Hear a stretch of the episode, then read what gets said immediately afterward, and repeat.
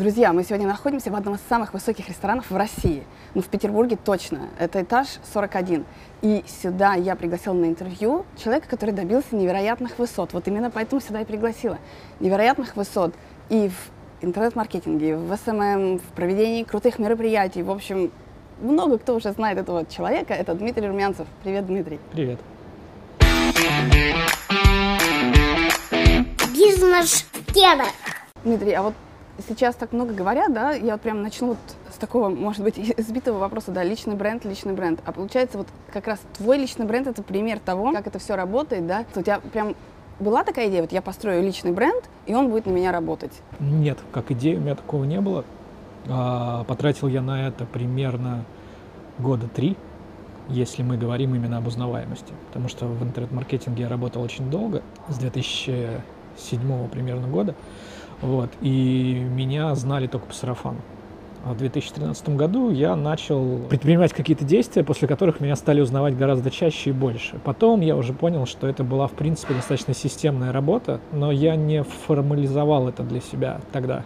То есть у меня не было плана. Сначала я сделаю это, потом это, потом это, потом это, и я стану узнаваемым. Этого не было. То есть ты как-то интуитивно шел, да, да? Абсолютно интуитивно. Ты на сегодня вот можешь сказать, да, что можно как-то строить планомерно, да, свой личный бренд? Или все равно каждый должен идти вот какими-то интуитивными вот такими шагами? Сейчас я могу сказать, что можно строить планомерно, потому что, несмотря на то, что это было интуитивно, это все равно все шло по четкой системе. Я потом написал по этому поводу статью, которая вкратце, в принципе, эти шаги все описывает. И она лежит там в Фейсбуке у меня в заметках, может любой прочитать. Есть конкретная система, да, и надо просто иметь ресурс какой-то денежный и уметь писать контент. Надо все равно только самому строить, или ты можешь нанимать помощников, я не знаю, там, копирайтеров? Я считаю, что личный бренд, э, реальный личный бренд специалиста не политика да, и не каких-то там супер известных людей нельзя построить э, с помощью внешних специалистов. Можно это сделать только самому по четким технологиям. Можно иногда привлекать на написание контента, упрощать создание контента с помощью внешних специалистов, но в центре все равно будет сам человек. А вот как, знаешь, вот, скажем, в этом себя не потерять, да, потому что есть же все равно определенная тонкая грань, как его выстраивать, да, и как не сделать его пластиковым, с одной стороны, вот как Саша Лакомникова, мне понравилось такое выражение, да, вот какие-то пластиковые страницы, где ты такой всегда радостный, всегда у тебя все так прекрасно, хорошо, но с другой стороны не уйти в, вообще в какую-то банальщину, знаешь. Надо искренне любить свое дело и об этом рассказывать. Вот и все. И если ты это будешь делать, то тогда у тебя будет личный бренд. Все остальное это э, действительно пластик, и очень многие поэтому свой личный бренд не могут построить. Они пытаются кого-то разыгрывать, во что-то играть, то есть они не настоящие, а верят настоящим. А вот смотри, личный бренд. Вот ты говоришь, я сначала был известен по сарафану, да, а потом с какого-то времени вот стал выходить на публику. А почему тебе это понадобилось? Мне нужны были клиенты. Все, что я делал, первая задача это было увеличение количества клиентов, потому что сарафана мне стало не хватать. Второе увеличение среднего чека. И третье, у меня еще были такие истории, которые на самом деле очень сильно мне поспособствовали. У меня было искреннее возмущение нехваткой некоторой информации.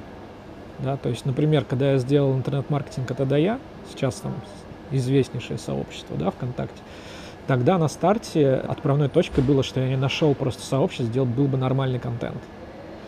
Я тогда сидел, смотрел, читал, думаю, что за бред вы тут пишете, почему маркетологи дают какие-то цитаты, картинки из интернета и, и прочую ересь, да. Но вы не можете, давайте я сам напишу. И начал писать. Я так много сделал, и книгу я так написал тоже я посмотрел, увидел книги по социальным сетям, понял, что это просто очень слабые чаще всего вещи.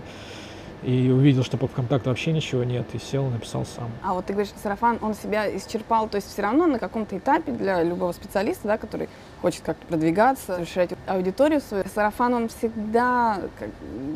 Нет. Бывают истории людей, которые только на сарафане работают. Но тогда мне его стало не хватать. То есть средний чек меня не устраивал. Меня не устраивало количество и прочее, прочее.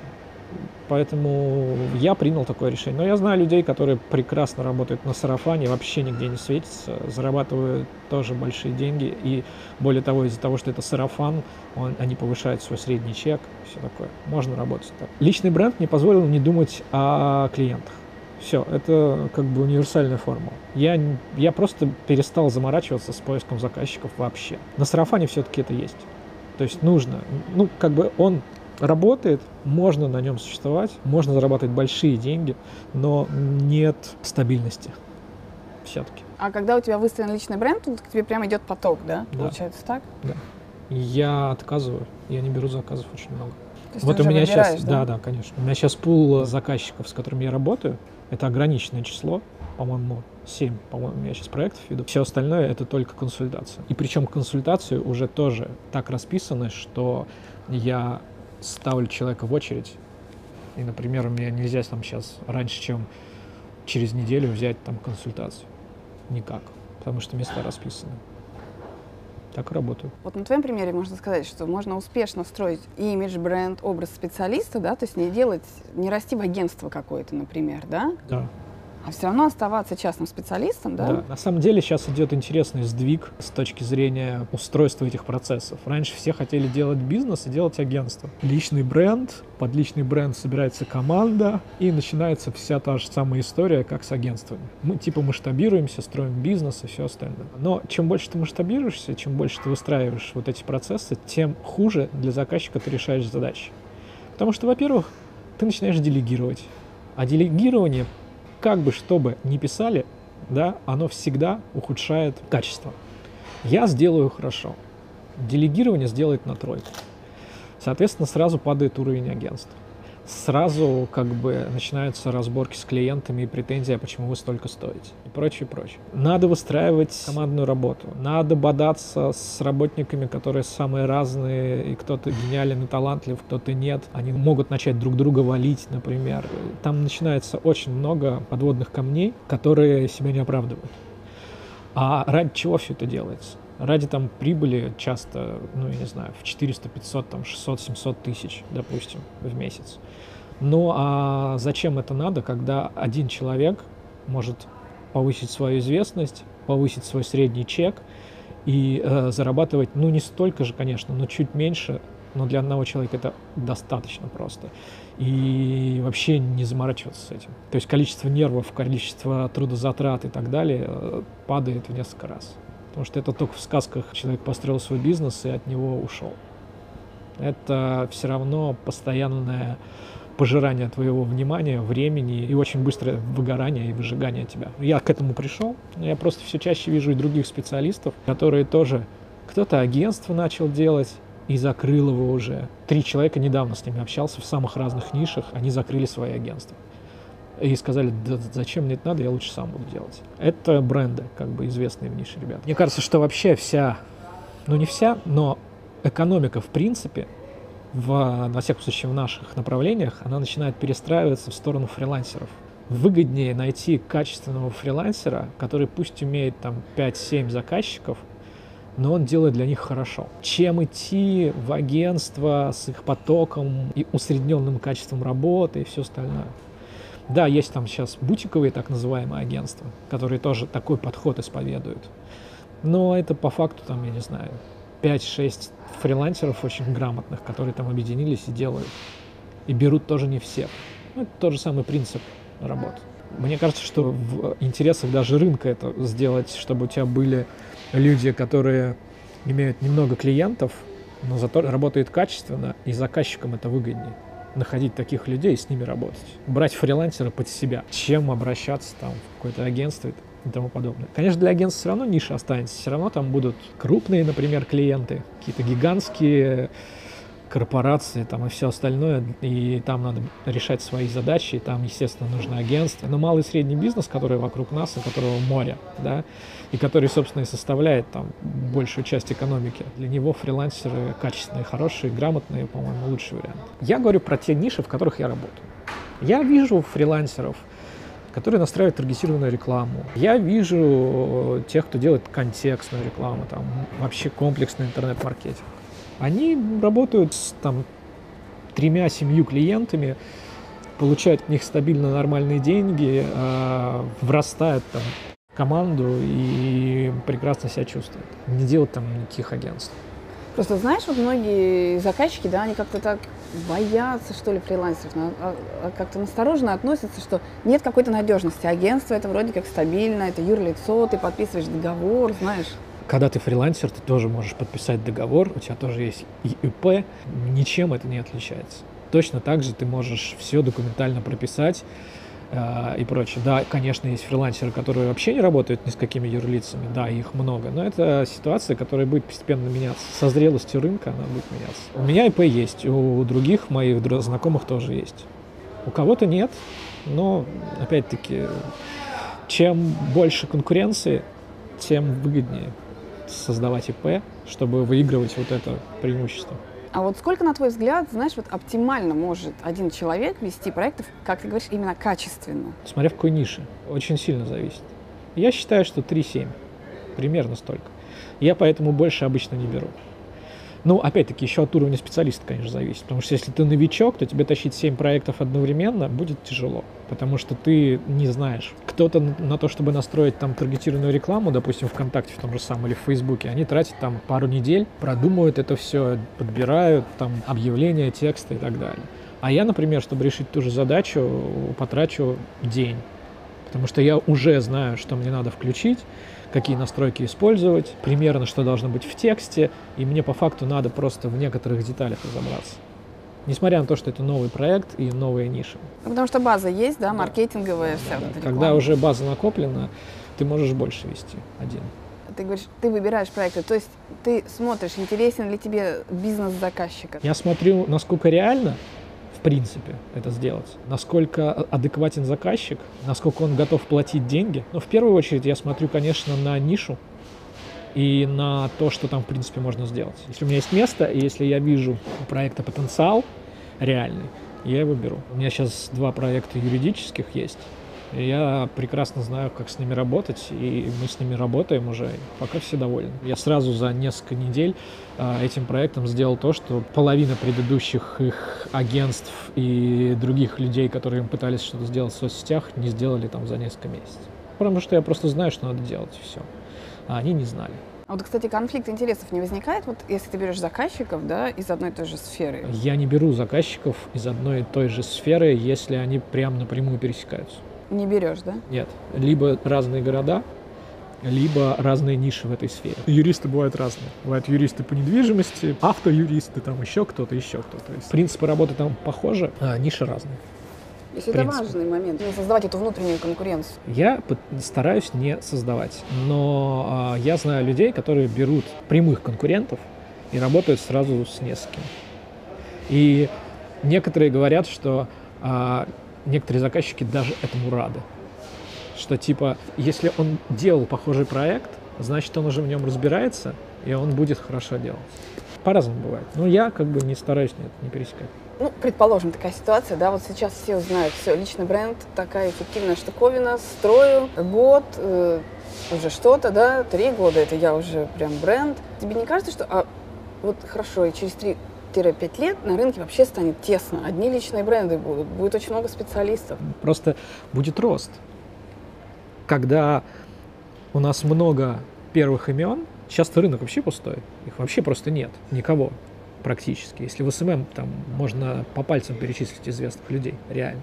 А это огромная ниша. Прекрасно, если у нас будет 10 э, Румянцевых в SMM, такого же там класса одинаковых, да, то между ними начнется конкуренция.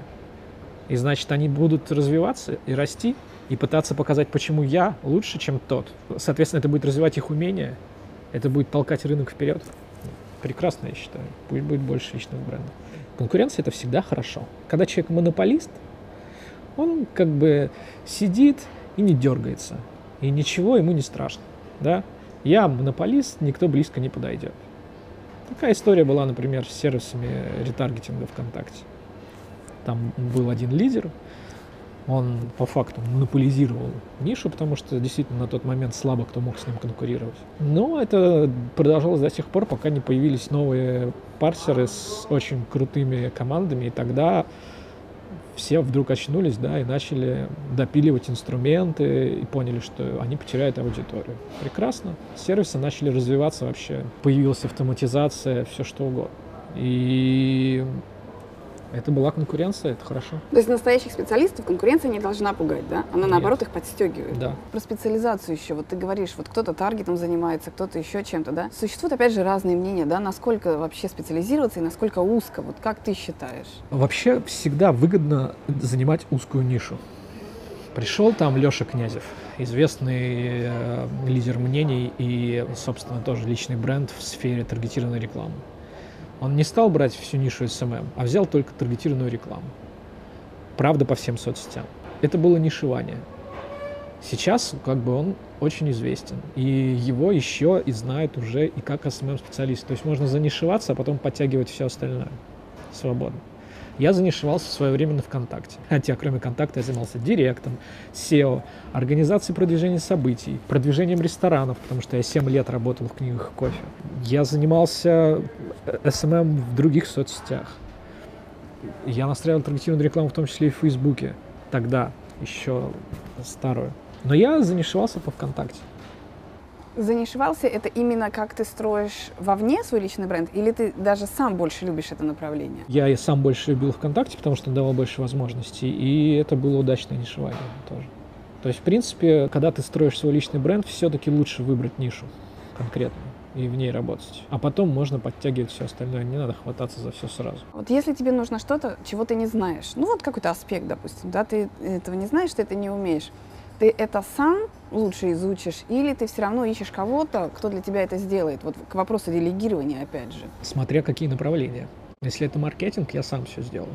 Я не делегировал никому копирайтинг никогда. Я не делегировал никому таргетированную рекламу в любом месте. Да? Я не, не делегировал вообще любой источник трафика. Но, например, я делегировал дизайн. Дизайн я не буду рисовать. Но при этом как бы дизайн это очень крутой. Я им полностью на 100% доволен. То есть есть вещи, которые можно делегировать, потому что ты, в принципе, никогда не сможешь это сделать. Я не умею, у меня нету... а, Я могу сказать хороший дизайн или плохой дизайн, но я не могу его сделать сам никогда. А есть вещи, которые нет, я сам сделаю, изучу и посмотрю. Все, что касается копирайтинга, все, что касается трафика, я всегда сделаю сам. Как ты ищешь? Через знакомых лучше или объявление дать в соцсети «мне нужно то-то»? Я все нахожу по сарафану. По сарафану, по рекомендациям друзей, коллег, специалистов, профессионалов и так далее. Но это сарафан. Никогда не, не было такого, чтобы я пришел на какую-то биржу фриланса или какую-то группу, где объявления размещают специалистов, взял оттуда первого попавшегося человека, и он бы мне сделал. Нет, только по рекомендациям. Ну, просто рекомендации себя чаще всего оправдывают, потому что люди уже работали. Нашего дизайнера, который нам рисует лендинги на события, например, мы тоже нашли по сарафану исключительно и не ошиблись ни разу. А ты, кстати, всегда сам на себя работал? Или ты когда-то работал где-то по найму, а потом решил на себя? Я работал по найму в 2000... Ну, на самом деле как? Я работал, естественно, в книгах и кофе, но там я, опять-таки, был директором по рекламе, или там арт-директором тоже. То есть от меня этот участок полностью зависел. И я не был там каким-то мальчиком а, под каким-нибудь другим арт-директором. В компании, в которой я занимался продвижением интернет-магазинов, я тоже по факту стал потом руководить отделом. То есть я под себя опять брал сотрудников. То есть я всегда в- так или иначе, в принципе, занимал места, где от меня требовалось больше быть руководителем направления, чем а, быть под кем-то. Вот.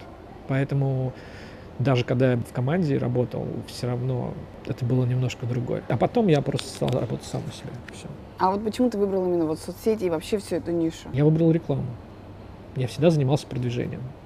Когда я не учился в лесотехнической академии, я всегда занимался продвижением или организацией мероприятий. Организацией занимался вообще от 99 года. Но тогда организация была больше как хобби. Все остальное было связано именно с рекламой в разных ее направлениях. От Яндекс Директа сначала, я с него начинал, когда в первый раз вообще пришел в интернет-маркетинг, до сегодняшнего момента. Именно поэтому я на самом деле очень много вещей комплексно вижу, в отличие от многих других специалистов. Они как бы занимаются там 2-3 года SMM там, или вообще рек- интернет-рекламой, и считают, что о, как круто, мы все знаем. Я занимаюсь 9 лет этим, и я видел, как тот же директор развивался, что там было в начале. Я видел, как рекламу заказывали в ЖЖ и как это сейчас. Некоторые считают, что как все изменилось, принципиально другое, да зачем книжки по маркетингу читать и прочее, прочее. На самом деле все, что сейчас есть, это все повторение того, что уже было много раз. От масс-фоллоинга и масс-лайкинга в Инстаграме до размещения рекламных постов ВКонтакте. То есть принципы, они одинаковые, они повторяются, все идет по кругу? Да. Меняются только средства доставки трафика, контента. Все. Ну, не было мобильных устройств. Ну, нельзя было, принципиально. Но реклама, вот промо-посты. Что это такое? Это пост обычно, где написано твое предложение и ссылка там на сайт, сообщество и все остальное. А что, в ЖЖ было что-то другое, когда он появился? Там точно так же человек писал пост, размещал ссылку на твой ресурс. Либо лидер мнения это делал, либо в сообществе это делалось. В ЖЖ тоже были сообщества и, и так далее. Просто поменялись места. Сре- и места и средства доставки. Вот на твой взгляд тогда, получается, вот какими знаниями, вот допустим, ну мы говорим, если о рекламе в интернете, да, вот там продвижение, SMM, что нужно знать, да? Получается, гораздо более базовые знания должны быть, чем просто по верхам. Нужно знать копирайтинг, это надо знать обязательно. Вот все, что надо знать э, в базе, это копирайтинг. Вот знаете копирайтинг, 50% задач вы решите. Потому что вся реклама строится на копирайтинге. Он есть в объявлениях, он есть в постах, он есть в продающих текстах на сайте, он везде. И интернет — это текстовая среда. Если вы умеете через копирайтинг воздействовать на потенциального потребителя, то вы решаете все задачи. Дальше уже просто нужно понять, как этот копирайтинг приложить для конкретной соцсети или для конкретного источника трафика. Вот, это в первую очередь. Остальное все как обычно. Нужно понимать проблемы целевой аудитории, ради чего ей пользоваться продуктом. Какие она задачи решает, когда она пользуется продуктом. Нужно уметь в тексте показать, что я понимаю твои проблемы, и я знаю, как тебе помочь решить эту задачу. Нужно с помощью этого привлечь аудиторию, а потом нужно ее удержать, чтобы она хотела с помощью тебя решить задачу снова и снова. А дальше уже в идеальной картине мира э, это еще и выстроить свой бренд. Постепенно, шаг за шагом, который позволит тебе в сознании людей стать знаком качества в твоей нише, индустрии. Собственно, все. Вокруг этого все и вертится. То есть неважно, в интернете ты продвигаешь какую-то компанию, бренд или проект, в реальной жизни вот все все равно вокруг этого, да? Все вокруг этого. Это база. И в эту базу надо смотреть. Но это же база. Ну да, ребята, это база, а вы умеете этой базой пользоваться? Просто нас все как бы гонятся за обновлениями, новыми книжками и так далее, они могут текст нормально написать, э, с которой проблемы клиентов решает. А потом люди удивляются, как мы делаем свои конференции. Да что мы на наших конференциях что-то особенное, думаете, сделали? Да ничего. Мы знали проблемы, мы знали для чего, прописали нормальные тексты, прописали нормальную рекламу и провели хорошее мероприятие, после чего люди захотели к нам снова прийти. Все. Ну, вроде так на словах-то просто, но на деле -то все это гораздо сложнее, еще мероприятие хорошее провести. Ну, конечно, это сложнее, но, естественно, э, надо делать хороший продукт, но просто это не какие-то хитрости, не какие-то хаки, взломы и прочие фишки, да, как сейчас очень любят говорить. Нет. ты имеешь в виду, что люди хотят каких-то... А, секрет, который сработает. Да, а вот да, нет да. таких секретов. Секретных секретов, которые сработают. Да-да-да, нет. Есть продукт хороший или плохой, да? Есть упаковка этого продукта, которая делается с помощью донесения до покупателей или потребителей как этот продукт поможет им. И в правильном месте разместить рекламу, там, где эта целевая аудитория есть, чтобы эта связь между потребителем и твоим продуктом, который решит их проблемы, состоялась. Все. А вот ты говоришь, копирайтингу нужно учиться. А как и где и вообще вот э, что такое, понятие такое общий копирайтинг? Копирайтинг — это продающие тексты, так называемые. На самом деле, с моей точки зрения, это любые тексты, которые э, вот решают эту задачу попадания в проблему пользования и решения этой проблемы через текст. Да прочитайте хотя бы книги. У нас самые лучшие книги по копирайтингу. Вот в России много книг по маркетингу. Но если мы возьмем... Я прочитал почти все, которые на русском языке выходили, наших авторов. Да? Любую книгу, если взять, очень много проходника. Но вот по копирайтингу у нас отличные книги. У нас прекрасные книги Дениса Каплунова, прекрасные книги Димы Кота, и прекрасная книга сейчас вышла Ильяхова Максима «Пиши, сокращай». Прочтите все эти книги, и вы просто все поймете про копирайтинг, что, что можно. Это пять, пять, наверное, книг примерно. Бизнес-копирайтинг, э, как не съесть собаку, пиши, сокращай, нейрокопирайтинг сейчас еще у Каплунова. Все, что касается текстов, там есть. Вот реально. Если освоить эти знания, вы станете копирайтером. Ну, естественно, на практике их применить. То есть реально писать. Надо писать постоянно, чтобы копирайтинг развивался. Это получается, если человек хочет, он может, да? То есть Конечно. у него даже если нет каких-то талантов, да, это просто такая работа, которую ты развиваешь. Так получается? Да, копирайтинг, я считаю, что если ты не пишешь стихи, не пишешь какую-нибудь прозу, фантастику и так далее, то есть не являешься автором художественного жанра, да, а работаешь вот именно в бизнесе, то этому может научиться любой, кто умеет писать. Просто любой. Писать Нараб... слова, ты имеешь в виду, чисто да, механически. Да, да, да, да. Нарабатывается навык. Нарабатывается навык, а, есть четкие, понятные технологии. Это не то, что зависит сильно от вдохновения. Это то, что зависит от понимания целевой аудитории, понимания ее проблем и знаний того, как эти проблемы решить дальше это все работает. А вот смотри, ты много занимаешься чем-то, что-то делаешь, достигаешь определенного уровня, да? И потом, ну вот нет ли такого ощущения, что ну все, я все знаю, я вырос, и мне некуда больше стремиться? Стремиться постоянно есть куда, да? Потому что твои стремления, они в принципе э, выражаются в деньгах. Если ты достиг вершин, значит, ты заработал все деньги. Ну, я имею в виду вот в направлении вот этом. Поэтому, если ты все деньги не заработал, значит, тебе еще есть куда расти. Другой вопрос, надо ли зарабатывать столько денег. Конечно, когда ты становишься профессиональнее, ты все меньше и меньше узнаешь нового. Но профессиональная история заключается в том, что ты узнаешь мало нового, но одна деталь может поменять все. То есть что-то, о чем ты забыл, просто на некоторых моментах тебе просто могут напомнить.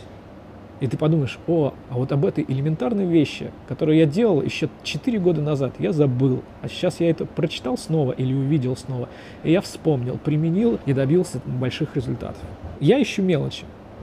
То есть понятно, что прямо сейчас вот я ехал в метро и читал Иляхова «Пиши, сокращай». Там ничего нового для меня. Все там, что описано, описывал и Каплунов, и Кот, и, и другие копирайтеры. Но у него свой угол зрения, свой взгляд. Какие-то вещи у других копирайтеров он не признает, какие-то признает. По факту это повторение одного и того же, но под другим углом. И эта книга реально мне напомнила уже достаточно много вещей, которых я просто стал забывать и она мне помогает сейчас. То есть ты просто заново перетряхиваешь базу, но чуть-чуть что-то новое в ней находишь, да? Заново перетряхиваю базу, да, вот это правильное совершенно сравнение.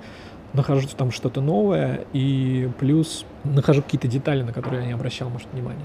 Ты говоришь, я этим занимаюсь 9 лет, и я и то, и то, и то, и то знаю. То получается, все равно нет и не было единой какой-то специализации, да? Получается, надо все равно достаточно много и широко знать человеку, чтобы даже на чем-то специализироваться, да? Для меня не, неправильно это сравнение. То есть я-то да, я изучал контекст, я изучал SEO, много изучал и долго изучал. SEO я занимался лет шесть.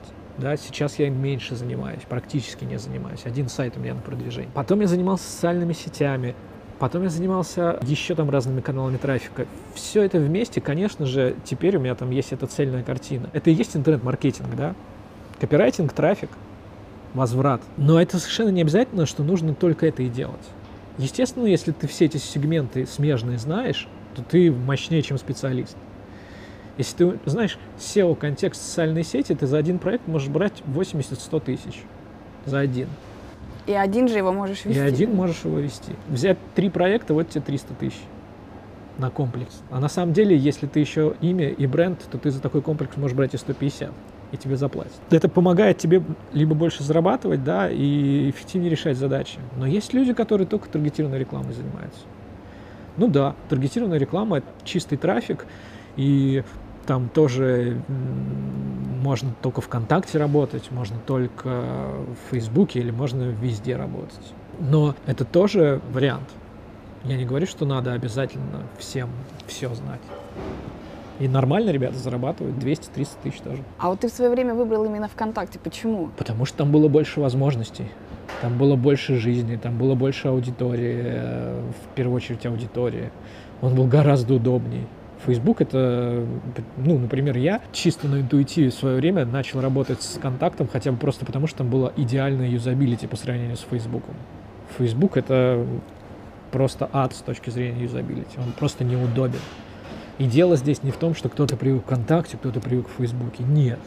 Это как бы любой грамотный юзабилист, который там серьезно этим занимается, он скажет сразу, что ВКонтакте всегда был удобнее, чем Facebook.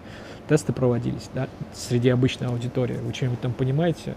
Там и там показывали. Конечно, в ВКонтакте все понимали, в Фейсбуке нет. Я считаю, что ВКонтакте по юзабилити превосходит Facebook несколько раз. Просто. Как бы я не находился там в Фейсбуке много и ВКонтакте много, все равно там удобнее, понятнее, проще интерфейс. У меня просто есть люди, которые ко мне приходят на консультации просто для того, чтобы я им объяснил, куда нажимать в рекламном кабинете в Фейсбуке, потому что они ничего в нем не понимают. ВКонтакте мне ни разу не приходили с таким запросом, вообще никогда. А в Фейсбуке приходит регулярно. Начал я с ВКонтакте, потому что он был удобнее, потому что он был проще, он был понятнее, там было гораздо больше аудитории, и еще было достаточно много моих друзей в том числе. Книги и кофе, когда мы начали да, делать, э, мы тоже начинали с контакта. Ну, плюс я еще очень рано там зарегистрировался, конечно. Но опять-таки я зарегистрировался там, и я не ушел на Facebook, потому что мне было все там ясно. Конечно, аудитория есть и в Фейсбуке, и ВКонтакте, и много. Просто ВКонтакте ее в пять раз, наверное, больше. Четыре, может. 80 миллионов посещаемость в сутки. Объективный факт. У Facebook такой посещаемости нет и не будет, я думаю. Хотя вот сейчас Инстаграм, вот это, да, э, э, это тот та соцсеть, которая может э, начать постепенно серьезную конкуренцию с ВКонтакте. А в связке с Фейсбуком вдвоем, Инстаграм плюс Фейсбук, они могут уже так хорошо рынок поделить с ВКонтакте. Но пока это еще не, не, не получилось. Этого еще нет. Если говорить вот о развитии своего личного бренда, да, вот ты бы рекомендовал все там топовые соцсети задействовать, или все-таки лучше в одной? В идеале надо работать там, где тебе удобно и привычно. Я работаю там, и там. Есть те, кто, например, Леша Князев, только контакт. Вот твой пример, ведь он очень интересен, ведь ты же начинал ВКонтакте и такой, ну, адепт, по сути, да, контакта сначала, но ты же перешел еще и в Facebook сейчас. Я перешел в Facebook сейчас, потому что там есть часть той целевой аудитории, которая мне была нужна. И я тогда посмотрел, понял, что часть аудитории фейсбуковской, она принципиально все-таки не заходит в контакт, это достаточно узкий сегмент, но он есть. После этого я подумал, что ну ладно, я к вам зайду, заодно посмотрю, что там происходит теперь. Ну и нормально, зашел. Оттуда тоже есть продажи. И много. Меньше, чем из контакта, но есть. Ну, то есть не, немножко мигрируют люди, да? Они не мигрируют, они просто э, расширяют свою зону внимания и на Facebook. Это да. Но они не выбирают Facebook вместо контакта. Они есть и там, и там. Ну почему нет? Почему не, не диверсифицировать канал? То есть все равно в какой-то момент ты идешь не от себя, да, где мне удобно, где мне нравится, где мне хорошо, а ты все равно идешь туда, где твоя аудитория, да? Смотря какие задачи стоят. Можно пойти туда, где твоя аудитория. Можно а, остаться только ВКонтакте. Но можно и там, и там работать. Другой вопрос, что некоторых ресурсов не хватает. И там работать, и там. Им приходится выбирать. Когда есть ограниченный ресурс, ну, надо выбирать все-таки там, где больше целевой аудитории. 90% случаев больше целевой аудитории ВКонтакте. Но в некоторых ситуациях есть узкие сегменты, где в Фейсбуке больше. Ну, вроде соцсети и соцсети, да. А работа в каждой отличается? Вот специфика есть какая-то? В глобальном варианте специфики нет. То есть в глобальном варианте вы все равно пишете тексты, вы все равно решаете проблемы клиентов этими текстами или э, видео, там, не знаю, контентом, короче. Да, и вы все равно там продаете одинаково. Что там, что там. Ну, конечно, в деталях каких-то, особенности таргетированной рекламы, например, конечно, в Фейсбуке есть свои особенности. Хотя все больше и больше сближается и, похоже, таргетинги становятся. Конечно, умная лента Фейсбука — это особенность. И работа с личной страницей в Фейсбуке — это особенность. Она отличается от личной страницы ВКонтакте именно в технологиях донесения контента. Ну и в общем и целом вы все равно будете делать все то же самое, но ну, некоторые нюансы, да, различаются. Но это детали. Главное не детали, да, не вот эти нюансы, а главное то, что ты, э, вот эта база, копирайтинг, а понимание проблем пользователей и решение этих проблем. Инстаграм, да, он вообще другой. А вот там имеет вообще смысл копирайтинг или просто делай красивую картинку и все? Инстаграм на старте, конечно, это была фотосоцсеть. Вроде как надо фотоконтент уметь делать.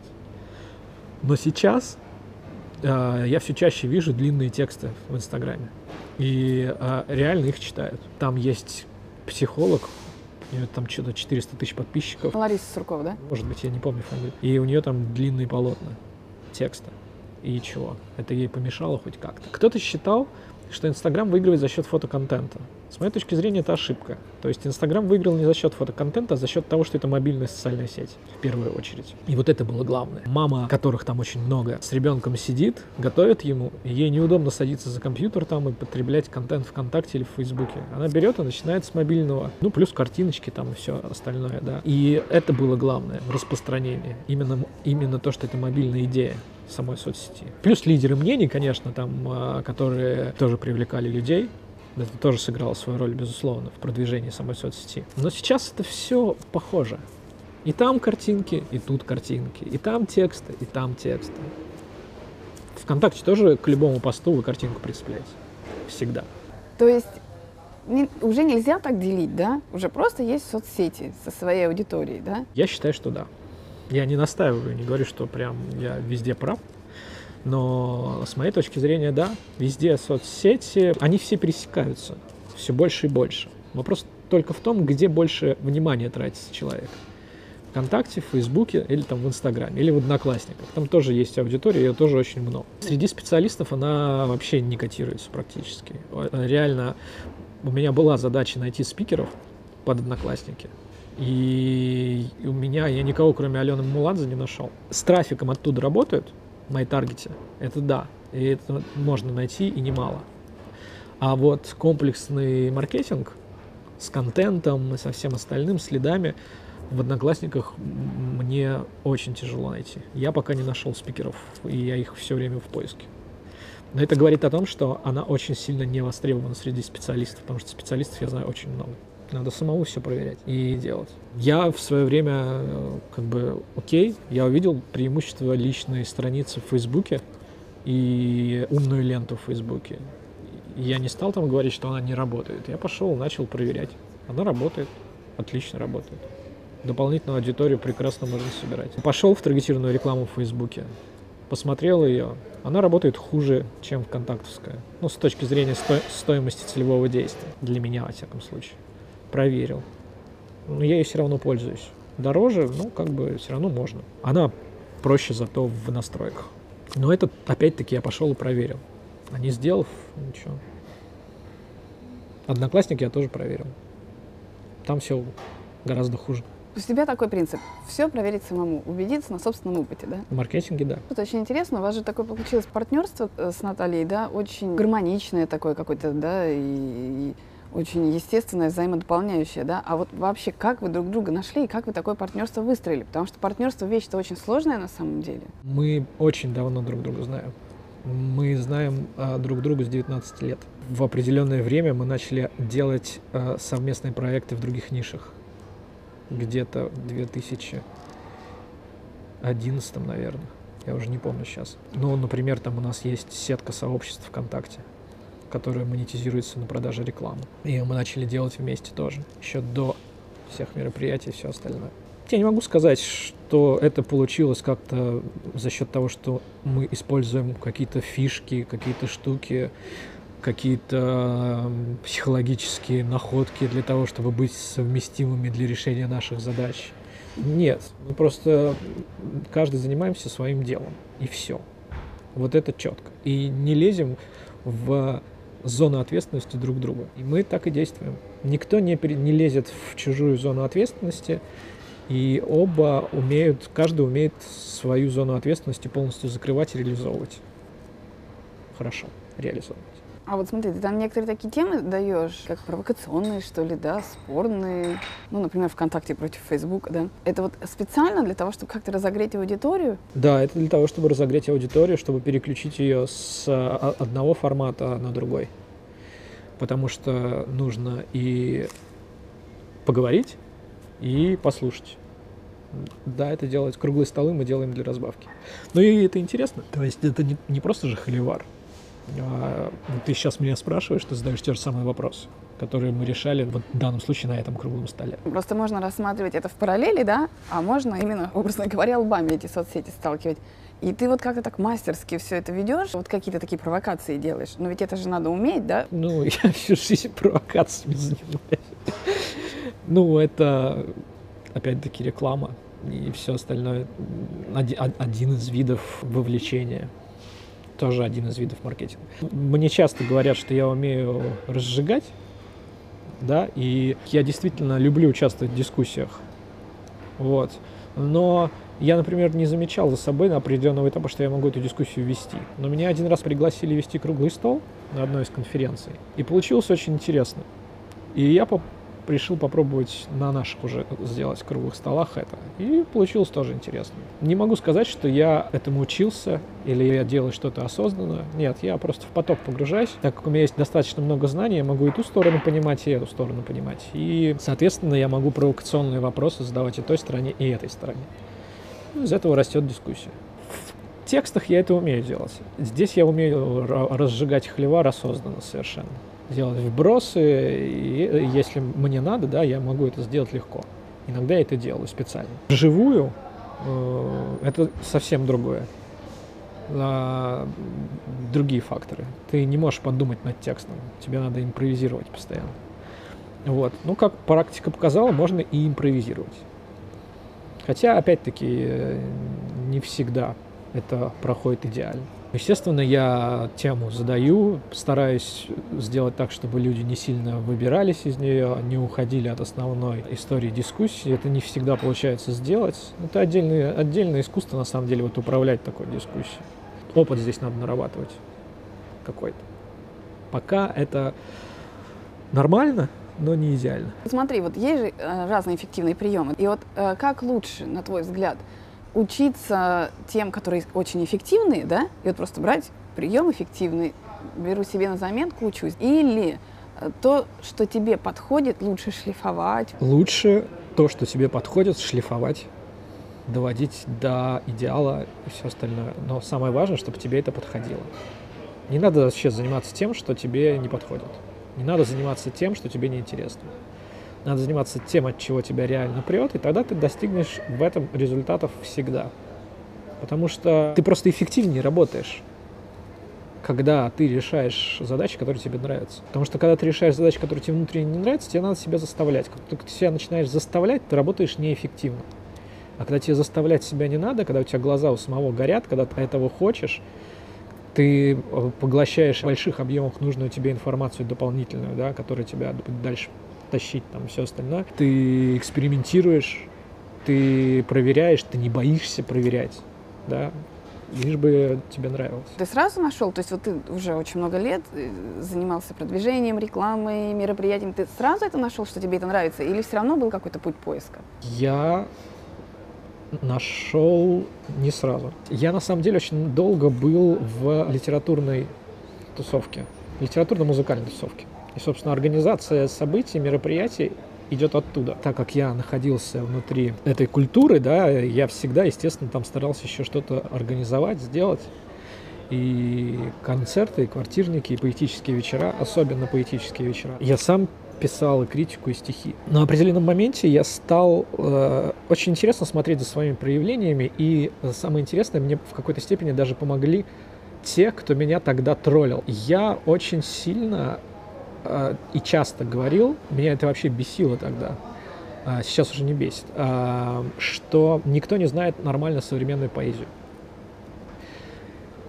Люди пишут отличные стихи, они реально пишут отличные стихи, но кто такой, например, Борис Рыжий или Сергей Гондлевский, да, если мы сейчас спросим, не у тусовки, никто их не знает. Там Верочку Полоскову знают, а Гондлевского не знают. Не говоря уже о сотне других имен. И меня это очень злило, и я как бы всегда говорил, что поэзии там современно не хватает пиара. Тогда еще не занимался рекламой. И я настолько это очень часто говорил, что надо мной даже некоторые прикалывались. То же самое было с музыкой. Я тоже считал, что, блин, столько классных музыкантов, там целая волна шла после первой волны рока, там Алиса Сплина и всех остальных, там появился Кирилл Комаров, Башаков, Зимой зверей и ступени, я не знаю, Максимачев и другие ребята, которые тоже очень уровневую музыку писали, и тексты очень уровневые. Меня тоже возмущало, что такое, почему их никто не знает. Им тоже нужно было продвижение. Что-то я для этого продвижения делал. Например, книги и кофе, когда мы запустили, да, все эти музыканты этой волны там выступали. И это я их туда привел, в этот клуб. На определенном моменте я стал на себя смотреть со стороны и понял, что через меня всегда идет это проявление. Кого-то продвинуть, кого-то сделать более известным, донести до людей, что есть вот это, вот это круто, да, вот этот музыкальный, сейчас я бы его назвал, этот музыкальный продукт, да, но тогда это просто была музыка или творчество чье-то. А потом я так посмотрел и подумал, а что я постоянно повторяю это? То, что ты повторяешь на определенном отрезке времени постоянно, регулярно и даже в мелочах, говорит частично о твоем проявлении. И тогда я пошел заниматься рекламой, только уже бизнесом. Меня позвали э, на определенном этапе э, в книге кофе, и я там стал заниматься, собственно, сбором музыкантов и наполнением их концертов арт-директором я был, и рекламой я занимался. Потом на определенном этапе нам надо было уже двигать сам клуб еще, помимо концертов, именно как место. И тогда я для себя открыл э, контекстную рекламу. И она меня просто вставила тогда. То есть мы там флайеры расклеивали, афиши, занимались, короче, вот этой всей ерундой, а оказывается, тут есть Яндекс Директ, люди сами запрос в поисковую систему вводят, сами говорят о том, чего они хотят, а ты им предлагаешь, что они хотят. Гениально вообще. Я помню, как тогда у меня загорелись глаза, и я начал делать эту рекламу, и потом, вот тогда, вот, вот когда я начал эту рекламу делать, на определенном этапе я посмотрел и понял, что, блин, я всегда этой рекламой хотел заниматься. То есть всегда я что-то пытался продвинуть. И тогда я начал смотреть на SEO, увидев, как мы можем показать объявления людям, которые что-то вводят в поиске, я узнал, что, оказывается, можно еще в органическую выдачу попасть. Начал смотреть, а как сделать эту органическую выдачу. И начал оптимизировать те же книги и кофе. Потом интернет-магазин. Ну, в общем, там все и понеслось дальше. Но у тебя, получается, все шло от того, что у тебя горели глаза, и ты этого хотел? То есть да. ты никогда не заставлял никакую часть себя делать? Нет, никогда. Вся моя жизнь — это реализация моих внутренних э, желаний и интересов. Я никогда не занимался, то есть я мог начать, но потом я просто очень быстро сливался. Если я быстро не сливался, я занимался именно тем, что мне нравится. И сейчас я это делаю точно так же. Хотя, казалось бы, я там сейчас могу заниматься чистым SMM, потому что я там лидер мнений в SMM. Окей. Я могу не лезть ни в какие ивенты. Но мне захотелось полезть в ивенты. Мне просто это интересно. И я полез делаю. Ну и твой опыт, он доказывает, что человек может быть успешен в нескольких направлениях, да? Может быть. Да, конечно. Человек может быть в принципиально разных даже направлениях быть известным. Может там писать стихи и быть известным, и заниматься рекламой и быть известным, например, утрируя. Не вижу никаких ограничений. Надо просто понять, что именно тебе интересно. Но чаще всего тут как бы все понятно. Когда у тебя глаза горят, и ты захлебываешься того, как это круто можно сделать, тебя уже не остановить. Занимаешься и все. А дальше уже реальность сама помогает. Вот все там, я очень люблю как бы за этим наблюдать. Есть же циники такие, которые нам начинают рассказывать другим, что да-да-да, интересно, интересно, вот есть твоя реальная жизнь, тебе все равно придется делать там что-то из-под палки. Ну, окей. Вот мой вам пример, когда этого не произошло и не происходило. Получается, критика, троллинг и так далее, ты воспринимаешь это только как возможность двигаться вперед, ты не воспринимаешь это как что-то разрушающее внутри, да? Понижающее твою самооценку, допустим. Нет, никогда. Да, на самом деле, чем дальше я работаю, и чем больше э, я там набираю профессионального и сталкиваюсь с другими реальными профессионалами, а не людьми, которые много чешут языком и критикуют в фейсбучке, да, а по факту сами ничего не умеют. Вот. Чем больше я с этим сталкиваюсь, чем чаще я вижу, что реальные профессионалы почти не критикуют никого. Если они критикуют, то они это делают очень конструктивно, с указанием на реальные ошибки с их точек зрения. Да? Если им говорят, что это не ошибка, а что там, допустим, ну, они, кто-то пришел, скажет, что вот у вас реклама говно. Я скажу, окей, но у меня вот такой результат. И он не начнет с пены у рта доказывать, что нет, у вас все равно реклама говно. А он спросит, а какой результат, а что, а покажи скрины, а потом, если он увидит эти доказательства, он скажет, о, круто, а я не знал. Он признает свою ошибку.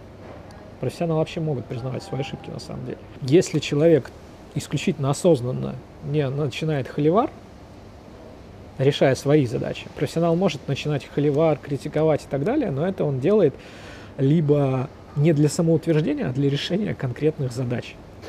Чаще всего. По моему опыту, естественно. А если он как бы не решает какие-то свои конкретные задачи этим холиваром, то он очень конструктивен. И поэтому нет, я не боюсь критики. Конструктивный вообще не боюсь.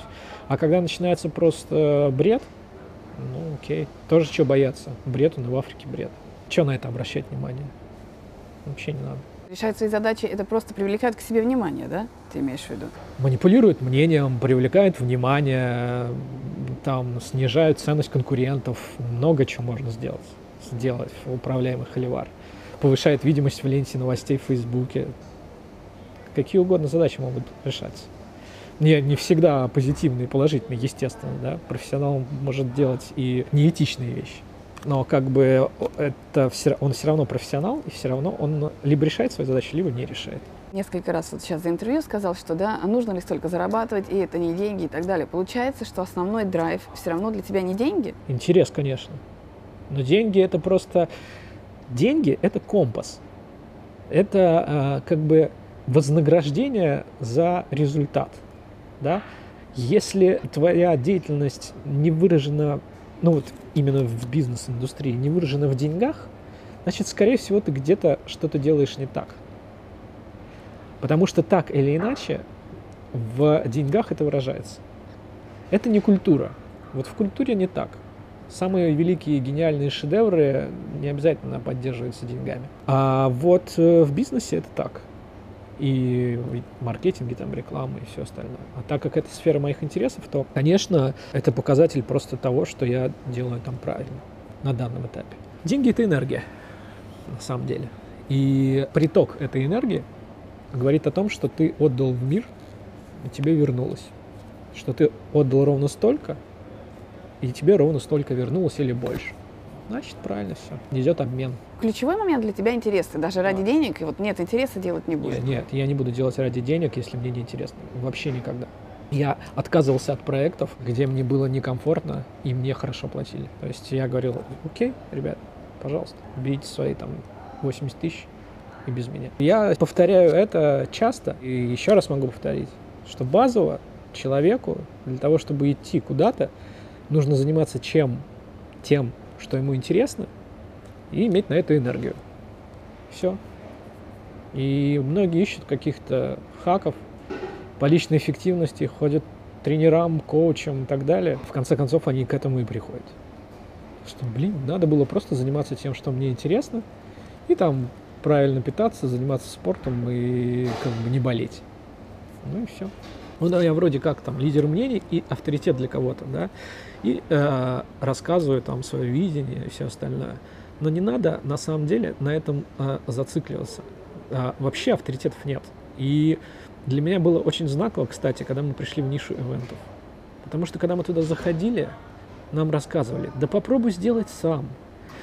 Да зрители не хотят полезного контента, а хотят мотивации. Да э, рынок вообще не готов к тому, чтобы учиться. И э, да что вы сможете, если вы никогда не делали и, вот этих деловых именно мероприятий э, и прочее, и прочее. А потом, когда ты начал делать, когда мы начали это делать сами, мы поняли, что да просто никто этого не делал, и все. Если бы мы сейчас начали слушать авторитетов в сфере ивентов, мы бы не сделали наши конференции никогда. Просто никогда. А мы пришли сделали так, как мы хотели. И нам было плевать. На то, есть тут авторитеты, нет тут авторитета. Мы зеленые пришли, мы никого в ивент-нише не знали тогда, когда мы пришли. За исключением там, ну, как бы именно профессиональной среды организаторов, мы их не знали практически. Но это нам не помешало сделать ни первый суровый питерский SMM, ни трафик, там, ни Hello Blogger потом. Ничего не помешало нам это сделать. Заработать на этих мероприятиях больше, чем зарабатывают сейчас другие в этой же нише. Гораздо больше. Не нужно бояться. Нужно просто делать то, от чего тебя прет, и, и все. И слушать этот внутренний компас. И не бояться никаких авторитетов. Ничего. Их нет. Каждый раз ты начинаешь, э, ты можешь начинать заново. Здорово. Кроме своего личного интереса, ничего больше вас не будет так мотивировать. То есть это сейчас я там скажу, и люди посмотрят, и через некоторое время там они, а, они это забудут, их отпустят и все остальное. Дальше опять начнется все по новой. То, что глубинно человеку интересно, это не может его отпустить. Это всегда с ним. И он, это его должно мотивировать на все. Человек, которому есть свой интерес, который понял, что ему нравится и что он делает, ему не нужна мотивация никакая, нигде. Именно поэтому а, я лично не люблю а, вот эти все вдохновляющие мероприятия, да, потому что это просто, это подкачка энергетическая, да, людей, но это не то, что глубинно их а, направляет. Это люди приходят, они там все, ну, особенно если еще знать техники психологические, использовать там психологию влияния и так далее. Все приходят, вдохновляются, круто, мотивационно мы зарядились, отлично. Потом они возвращаются обратно, и все становится как было. Потому что это просто мимолетная подкачка, она ничего не меняет в человеке. А глубинный интерес и нахождение этого интереса – это вечный двигатель в какой-то степени. Да? Ты опираешься на более устойчивое, более устойчивую вещь. Очень круто. Дмитрий сказал.